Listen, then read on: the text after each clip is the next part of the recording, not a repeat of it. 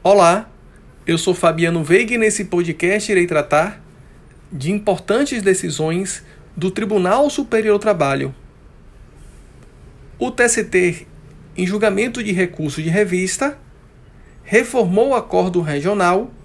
que havia declarado a deserção do recurso interposto pelo trabalhador que não recolheu as custas processuais. Segundo o TRT, o trabalhador não havia comprovado a insuficiência de recursos, requisito, segundo a Corte Regional,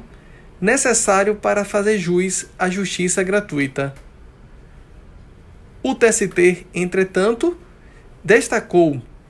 que a Lei 13.467 de 2017, a reforma trabalhista, alterou a parte final do parágrafo 3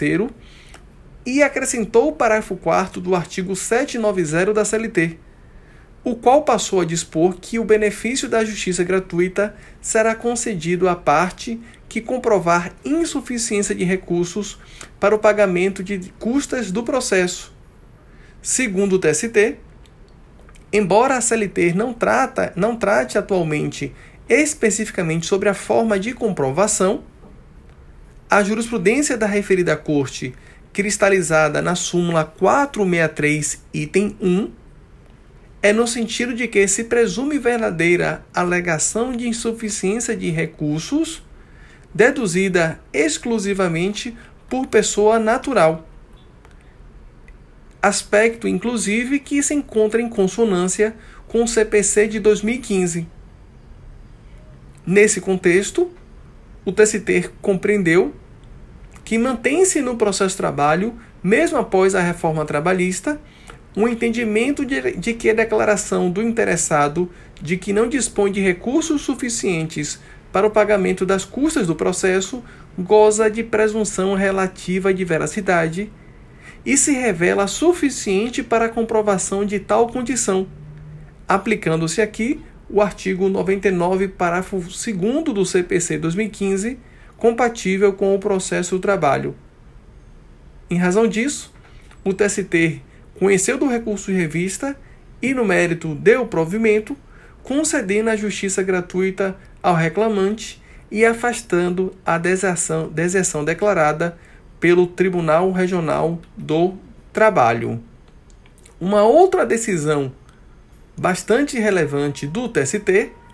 se refere a uma decisão em que a Corte Máxima Trabalhista afastou a aplicação da súmula 326 do STJ ao processo trabalho. Segundo a súmula 326 do STJ, o acolhimento parcial do pedido de indenização por dano moral não implica reconhecer sucumbência recíproca, tendo em vista, inclusive, a subjetividade que há no arbitramento do montante devido a título de danos morais. Entretanto, o TST compreendeu que após o CPC 2015, que em seu artigo 292, inciso 5, passou a exigir a atribuição de valor ao pedido de indenização por danos morais, eventual acolhimento parcial do pedido implica sim sucumbência recíproca e parcial, que deve ser analisada em relação a cada pedido, não podendo ser afastada pelo acolhimento parcial da pretensão. E dessa forma, condenou a parte autora ao pagamento de honorários advocatícios ao advogado da parte reclamada sobre o montante objeto de rejeição do pedido. Destaco que a presente decisão